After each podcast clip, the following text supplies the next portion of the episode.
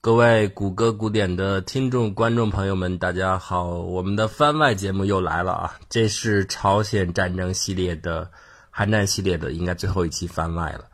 啊！前面有的朋友问我说：“你这个系列讲解刚刚到一九五零年六月二十五号朝鲜战争爆发的那一天啊，中间后面大量的关于战争进行中啊，包括人民志愿军如何入朝作战，以及……”整个战争进程如何持续？战争后的事，很多事情都还没有讲。那的确啊，为什么呢？因为我们已经有不少的朋友抗议了，说这个讲这个朝战争系列太多了，二十多期了。然后那就嗯停一停吧，这个我就听大伙儿的。那么呃后面的这些故事就是战争中、战争后，等于我们主要讲的是战争前嘛，而且稍微往前延伸了一点，一直到。啊，这个一八九五年甲午战争时候，朝鲜半岛的情况都跟大家聊了一聊，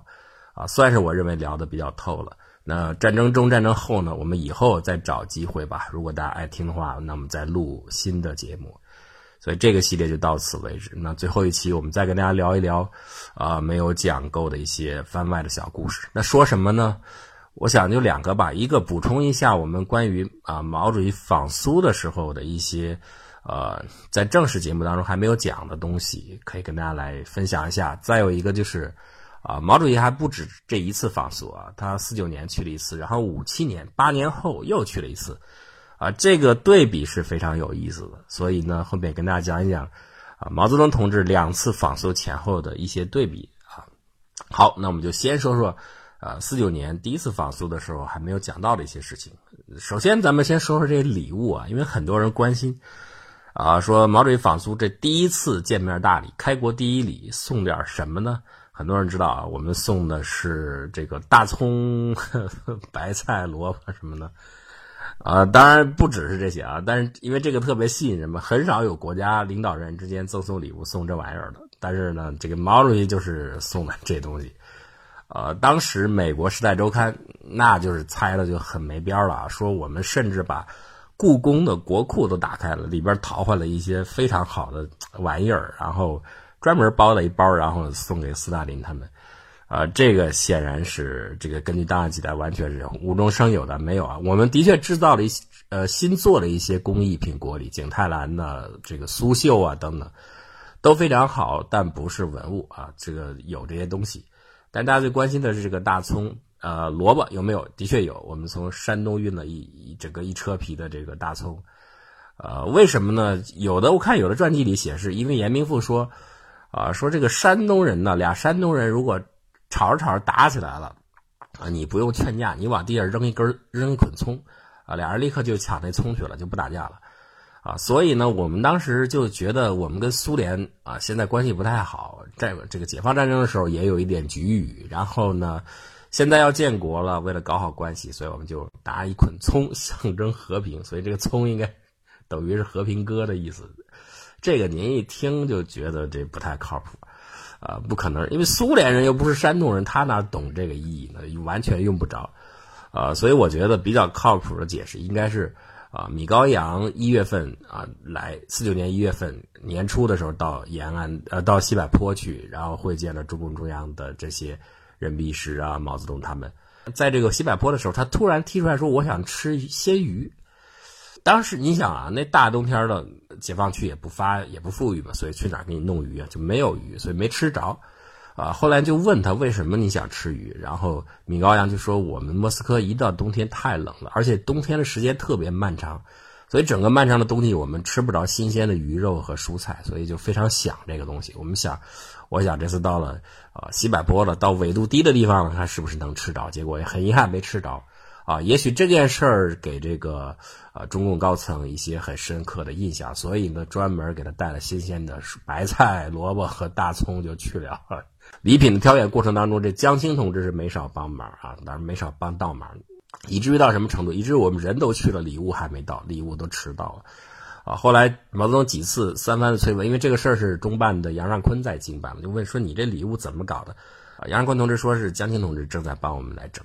江青为什么要参与呢？江青觉得我刚刚刘少奇这个六月份去莫斯科的时候，我刚刚我也去莫斯科了，他是以养病的名义去嘛，所以还受到了这个斯大林同志的接见，然后据他自己说印象还很好。然后还送他很多礼物。于是他说：“我很懂约瑟夫·斯大林同志爱好，所以我来办这件事儿。”呃，其实就是帮倒忙。然后毛泽东当然也知道，就告诉杨尚昆说：“你们不要这个顾及他，你们就办你们的，办好以后让周恩来同志点头就行了。然后这事赶紧了结。其实最后也是耽误了，就是挑来挑去，都做好了又重新返工。”啊，但没办法，这江青同志就是这样的。然后，于是这就是送的礼物的小插曲。啊，毛主席坐的那个坐车，我们说了是缴获蒋介石的坐车，美国人送给他的，蒋介石没有坐过一次。啊，但是这个车不是处女航行啊，因为宋美龄坐过，坐过一次。然后毛泽东就上去，因为他一看，哇，这个装修特别好，嗯，这个各种各样的崭新的被褥啊、窗帘什么都特别的好，地板。然后他就问这个车有没有怎么回事，然后就告诉他这是。啊，蒋总统的车，然后第一夫人坐过，可是这车开了没多久，到了哈尔滨，这供暖的啊暖气管就坏了，而且不好修，一时找不着。另外呢，这个在东北地区当时还是特务特别多的，所以不敢这个停留很长的时间去进行大修，所以一路上这个车厢的温度大概也就是五六度的区间到十度之间吧，就是比较冷了。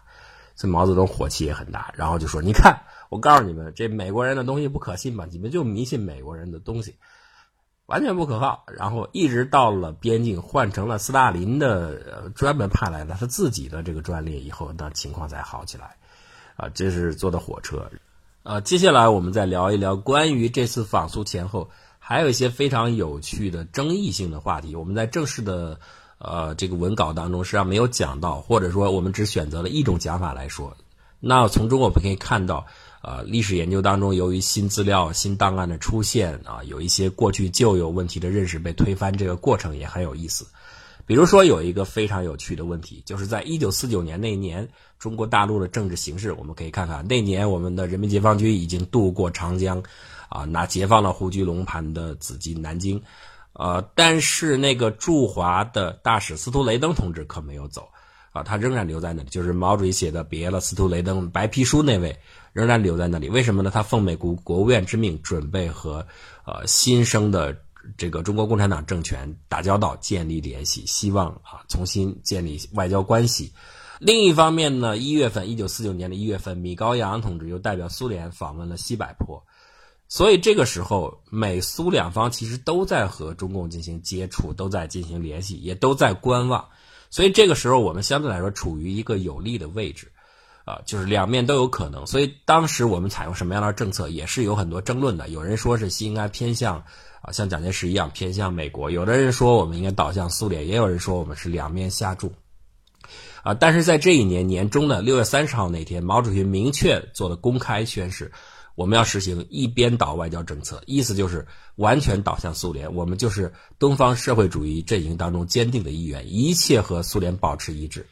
这个政策一出来，就等于完全跟美国就切断关系了。之后，毛主席做了这个宣誓以后，当然我们又去啊，包括毛主席访问苏联等等，又建立新的这个友好同盟互助条约啊，签订条约，建立中苏同盟等等很多事情都来了。那这个先后的因果关系是什么？是毛主席先下定决心和苏联站在一起，然后苏联才开始和我们有友好关系。还是反过来，是苏联先示好，然后我们才决定一边倒向苏联。啊，传统的研究者通常是偏向前一种解释，就是毛泽东心里下定主意的，我就是要跟呃苏联站在一起，要和苏联结成同盟，然后再一步步达成这个结果。啊，为什么呢？这个有个关键性的指标，就是看年终这次啊刘少奇的访苏，因为我们之前讲了，在毛主席访苏之前，刘少奇同志也曾经访问苏联，在一九四九年的中期。而根据施哲的口述这个回忆呢，呃，刘少奇访苏是在七月二号，在毛主席发表了这个一边倒政策之后，所以呢，当然就很容易理解了，是毛主席先啊有了这个政策宣誓，然后苏联一听听到以后，七月二号和刘少奇谈的非常好，几乎答应了刘少奇提出的一切条件，啊，除了这个先订新条约之外，所有条件都答应了，而且斯大林对刘少奇还做了检讨，这个很难得啊。斯大林说：“我们过去干涉你们的很多做法可能是有问题的，因为我们并不了解情况啊。”那么刘少奇还说：“没有，没有，你对我们的帮助很大啊。”这个斯大林还说：“你们不必客气，我们也了解得到，因为我们对中国的情况不了解嘛。所以如果犯了这个呃一些错误指导的一些问题的话，你们应该及时提醒我们，也帮助我们进步。你看，话说到这份上，可见当时苏联对中国的态度是非常友好的。所以这个逻辑是成立的，就是毛主席先发表了一边倒政策，然后斯大林态度就变得非常的友好。呃，但是根据最新解密的资料就可以看到，这个说法完全说错了。为什么呢？在斯大林俄方公布的斯大林工作日志当中，清楚的写明了，六月二十七号那一天，刘少奇和斯大林已经进行了成功的对话。那六月三十号，毛主席才发表了这个公开政策的宣誓，这说明什么呢？说明我们之前以以为的因果关系是反的，实际上是刘少奇先和苏联方面。啊，进行了会谈以后，感觉到了苏联方面的友好和对待新中国共产党政权的这种期望，然后毛主席才下定了决心倒向苏联。实际的关系是这样的，而不是像之前认为的那样。还有一点也是非常有趣的，就是我们在节目当中也提到了，啊，说苏联方面跟我们签约，在一九五零年一月份的时候决定签约以后，啊，他们挖了一个大坑，然后成立了一个联合的文本起草小组，啊，起草了一份几乎换汤不换药的旧文稿。然后我们一看不满意，就这个毛主席就让周总理重新拟定一份新的文案，然后我们连夜来把它做出来。我们的正式节目当中也是采用了这种说法啊，大量的文献当中、大量的传记作品当中也都是这样说的。但是后面的解密资料证明，这个说法是存在严重问题的。为什么呢？首先，这样的一个说法不是空穴来风啊，不是完全啊瞎编的。来自于什么呢？来自于当时周恩来和毛泽东分别给刘少奇打过一份电报，里边提到了我方重新拟定了一个新的条约，有这个明确的字样。但是您有条约的话，有一点您得有我们中文起草条约的草案吧，或者是翻译成俄文的草案吧，以及中间啊几经其手，大家肯定要交换意见，肯定要修改，双方都要修改。中间这个修改的痕迹，中间的修改中间稿总得有吧？我们一份资料都找不着，至少目前没有。而在俄方的公布的资料当中，有非常清晰的苏联方面团队在一月制定的这个初稿，啊，中间经过了七次讨论，包括斯大林的各种批示等等，全部都有。然后中间交给中方以后，双方如何的各自提出修改意见，然后中间怎么讨论，完整的这个中间稿件状态全部有。所以，在这个地方，中国方面自己制定了新的条约草案内容，实际上是缺乏证据支持的。所以，现在更可能的一个实际情况，应该是还是我们中国的团队在俄方的草案的基础上进行了一个重新的修改，然后交给了这个苏联，然后同意以后，以这个为草案文本来进行了签订。啊，大概我觉得这这样的一个过程是比较合理的。否则的话，你没有找到任何的证据嘛，所以没有说服力。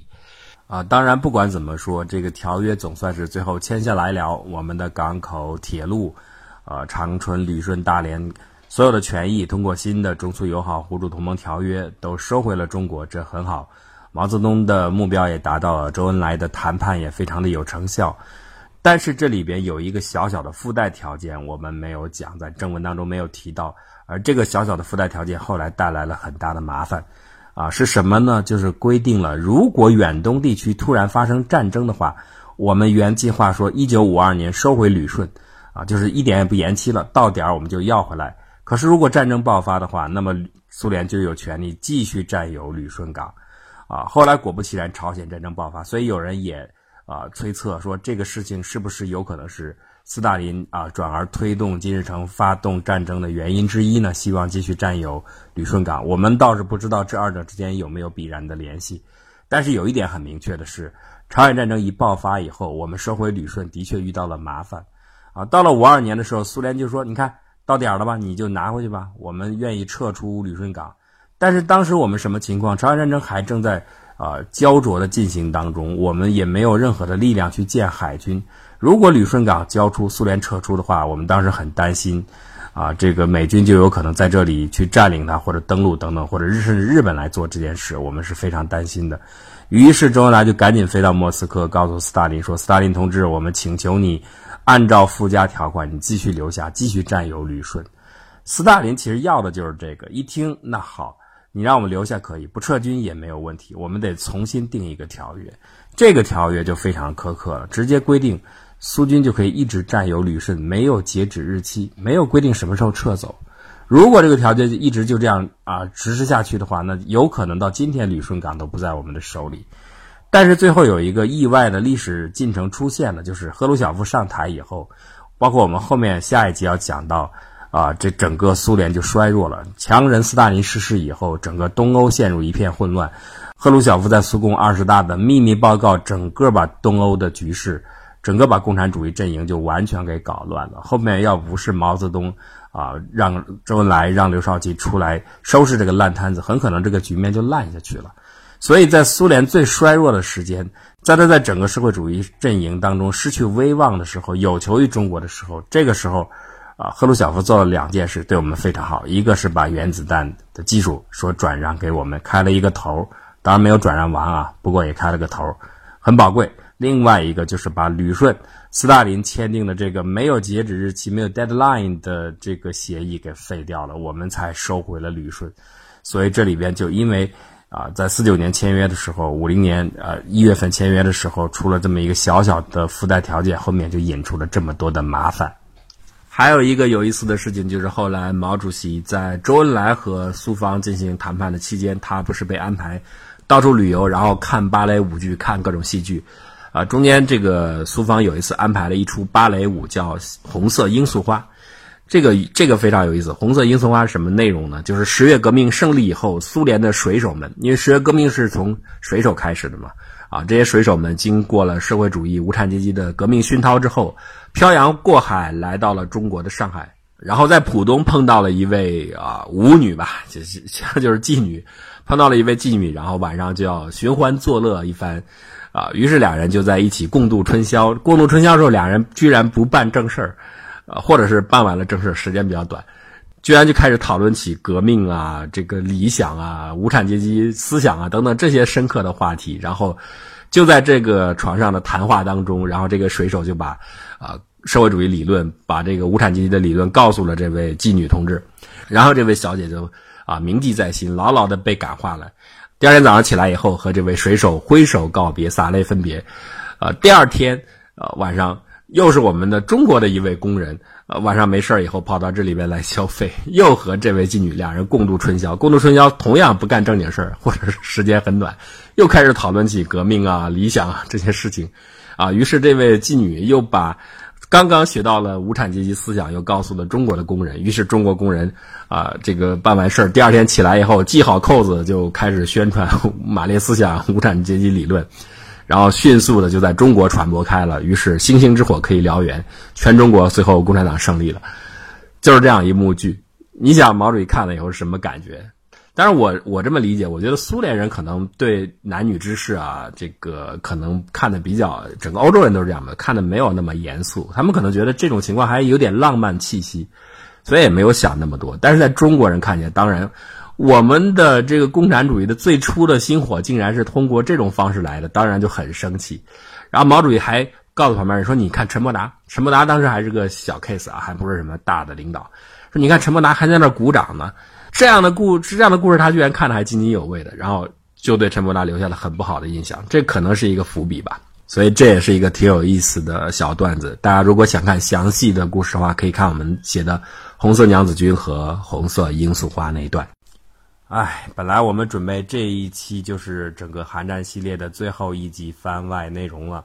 但是由于内容非常的多，看来这一集是讲不完了，所以那我们只好把。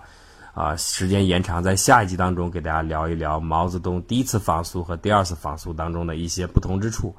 啊，那我们下期再讲这些内容，谢谢大家的收听。